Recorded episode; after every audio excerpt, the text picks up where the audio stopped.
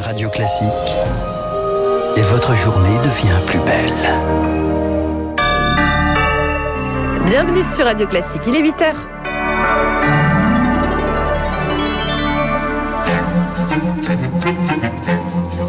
– 7h30, 9h, la matinale de Radio Classique avec Guillaume Durand. Le vaccin d'AstraZeneca va être étendu aux 60-75 ans, changement de braquet.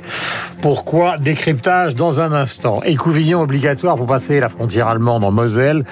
Une galère sans nom pour des milliers de transfrontaliers. Et puis le bilan carbone des grands groupes français épinglé par l'ONG Oxfam dans son viseur 35 entreprises du CAC 40. Voici pour le programme. Nous avons rendez-vous avec Lucille Bréau. Il est 8h30. Tiens, la voilà. Radio classique.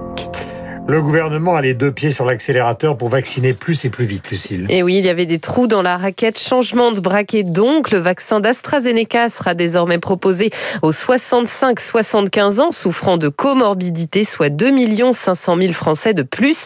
Il était jusqu'ici réservé aux 50-64 ans. Une extension annoncée hier au journal de 20h de France 2 par Olivier Véran, le ministre de la Santé.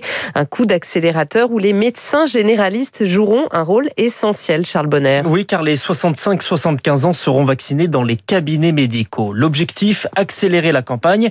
Mais problème, eh bien, les médecins généralistes peinent à recruter des patients. Seulement 10% des doses mises à leur disposition ont été injectées la semaine dernière. Deux explications, des réticences concernant le produit AstraZeneca, mais surtout des difficultés d'anticipation, selon Jérôme Marty, le président de l'Union pour une médecine libre. On a besoin de dimensionner nos consultations. On nous dit on a un flacon, la semaine suivante on nous dit vous allez en avoir deux ou trois. Moi j'ai besoin de savoir combien j'en aurai dans deux semaines, dans trois semaines, dans quatre semaines. Et j'ai besoin de savoir maintenant. Pour l'instant, je rappelle qu'on a vacciné que 3,5% de notre population. Il va falloir quand même qu'on accélère beaucoup plus. Et pour ça, il faut qu'on ait encore une fois une visibilité. Et pour épauler les médecins, les pharmaciens vont entrer dans la danse plus tôt que prévu, tout comme les infirmiers et les sages-femmes. Ce sera le cas d'ici quelques jours. Sur le mois de mars, objectif 6 millions de Français se verront donc proposer une première vaccination. Enfin, dernière accélération. Eh bien, si vous avez déjà eu le Covid il y a quelques semaines, une seule dose du Pfizer ou du Moderna suffira. Cela va donc libérer les doses pour d'autres personnes. Charles Bonner, Emmanuel Macron lui demande aux Français de tenir 4 ou 5 ou 6 semaines de plus avant d'envisager de desserrer certaines contraintes. Le temps justement que la vaccination monte en puissance. Le chef de l'État qui se refuse toujours à remettre tout le pays sous cloche. Un pari risqué pour l'infectiologue Odile Launay, membre du comité vaccin. Il faut tenir, mais euh, c'est une prise de risque. Ça monte quand même clairement. Hein. On est déjà passé à un stade où il faut euh, déprogrammer certaines interventions. En théorie, il faudrait confiner. En pratique, est-ce que c'est faisable? Euh, Moi, j'ai bien vu ce week-end dans Paris, il faisait beau, tout le monde sort sans masque.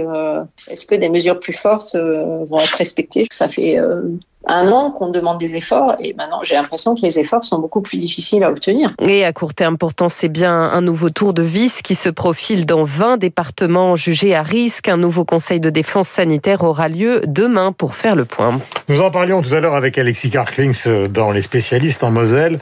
On ne peut plus se rendre en Allemagne sans présenter un test positif, enfin négatif évidemment, à toutes les 48 heures. La circulation du variant sud-africain dans le département inquiète tout particulièrement Berlin. Depuis minuit donc, un test antigénique ou PCR négatif de moins de 48 heures est exigé pour traverser la frontière et c'est un vrai casse-tête pour des milliers de transfrontaliers, Rémi Pfister. Un test PCR tous les deux jours pour passer la frontière, des mesures irréalisables pour les 16 000 travailleurs transfrontaliers et pour les laboratoires du département, selon le maire de Metz, François Grosdidier. On n'est pas capable de faire 48 euh, 000 tests par semaine dans les laboratoires et en plus aux heures où ces salariés ne travailleraient pas et seraient pas en trajet parce que s'ils doivent prendre congé pour faire leurs tests pour aller travailler et, répéter euh, l'opération trois fois par semaine, ça n'a plus de sens. Par ailleurs, ils mettront plus de temps à y aller s'il y a des contrôles renforcés aux frontières. C'est une situation qui est ingérable sur le plan pratique. L'Allemagne n'a pas fermé totalement la frontière avec la Moselle comme elle l'a fait avec l'Autriche car le bassin de la Sarre a besoin de ses travailleurs français pour l'industrie automobile. Le maire de Forbach, Alexandre Cassaro, demande alors un assouplissement des mesures. L'idéal, c'est de mettre en place un assouplissement pour permettre aux travailleurs euh, frontaliers de pouvoir réaliser un test dans un délai d'une semaine. Parallèlement à cela, il est aussi important de développer, accentuer euh, les centres de dépistage grand public pour justement permettre aussi à ces travailleurs frontaliers de se faire tester avant d'aller travailler. Ces 48 000 tests par semaine ont aussi un coût pour l'assurance maladie. Les élus de la Moselle demande que ce soit l'Allemagne qui prenne en charge ces tests sur leur territoire. Rémi Pfister, le Covid qui a coûté en moyenne un tiers de leur année scolaire à tous les enfants du monde en 2020, soit 74 jours d'école, chiffre donné par l'ONG Save the Children ce matin. Au pic de l'épidémie, 91% des enfants dans le monde n'étaient plus scolarisés. À l'étranger, en bref, les 279 adolescentes enlevées vendredi dernier dans un pensionnat du nord-ouest du Nigeria sont libres ce matin.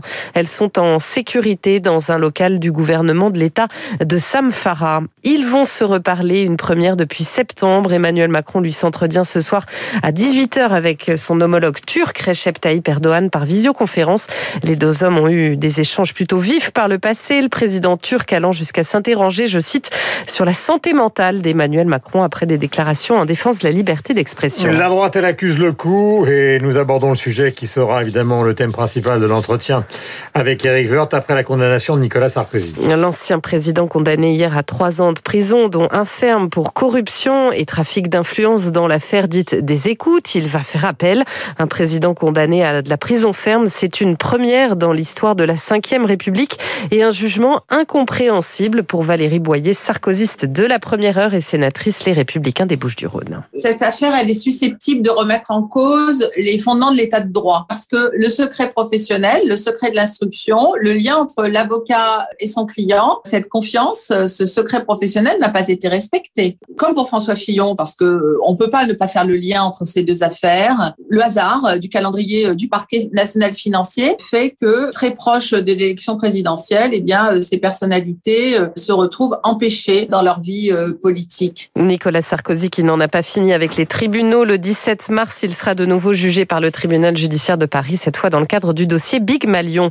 En bref, dernier round de négociations ce matin sur la réforme de l'assurance chômage. Elisabeth Borne reçoit les partenaires sociaux dans une heure. La ministre du Travail doit alors présenter les derniers arbitrages du gouvernement sur les futures règles d'indemnisation des demandeurs d'emploi. On termine avec 35 entreprises françaises dont le viseur de l'ONG Oxfam. Parmi elles, la Société Générale, BNP Paribas ou encore Airbus. L'ONG les accuse d'aggraver le réchauffement climatique. Dans un rapport publié ce matin, elle estime que leur empreinte carbone est clairement incompatible avec le respect de l'accord de Paris. Baptiste Gabory. Oui, Oxfam a analysé les émissions actuelles et les engagements de 35 des plus grandes entreprises françaises. Résultat donc, une trajectoire climatique moyenne correspondant à un réchauffement de 3,5 degrés d'ici la fin du siècle. Seules trois entreprises, EDF, Schneider Electric et Legrand, ont une trajectoire conforme avec l'accord de Paris. Oxfam demande donc d'intégrer dans le futur projet de loi climat une obligation pour les entreprises de publier une feuille de route conforme donc à ces objectifs de l'accord de Paris. Plusieurs des entreprises visées dans ce rapport, elles, contestent la méthodologie et les chiffres retenus par Oxfam. C'est le cas d'Unibail, du groupe ADP ou encore de Total. La Société Générale parle, elle, de données qui ne reflètent pas les efforts significatifs engagés ces dernières années. Baptiste Gabory, et puis c'était ce qu'on peut appeler un vrai talent caché, une toile de l'ancien Premier ministre britannique Winston Churchill a été vendue hier plus de 8 millions d'euros à Londres. Elle représente une... De littérature. Et elle représente, euh, vous le savez certainement Guillaume, une vue de la mosquée de Koutoubia à Marrakech. C'est la seule qu'il a peinte pendant la Seconde Guerre mondiale. Il a commencé, vous le savez peut-être aussi, à peindre aux alentours de ses 40 ans. Il a découvert la lumière de la cité ocre de Marrakech dans les années 30. Il y effectuera au total 6 voyages en 23 ans. Voilà, 8h09 minutes sur l'antenne de Radio Classique. Nous allons rendre hommage à notre camarade Christian Car figurez-vous que c'est l'anniversaire de Christian. Alors avant de donner son âge, euh, qui est celui d'un jeune homme, le voici interprétant Summertime.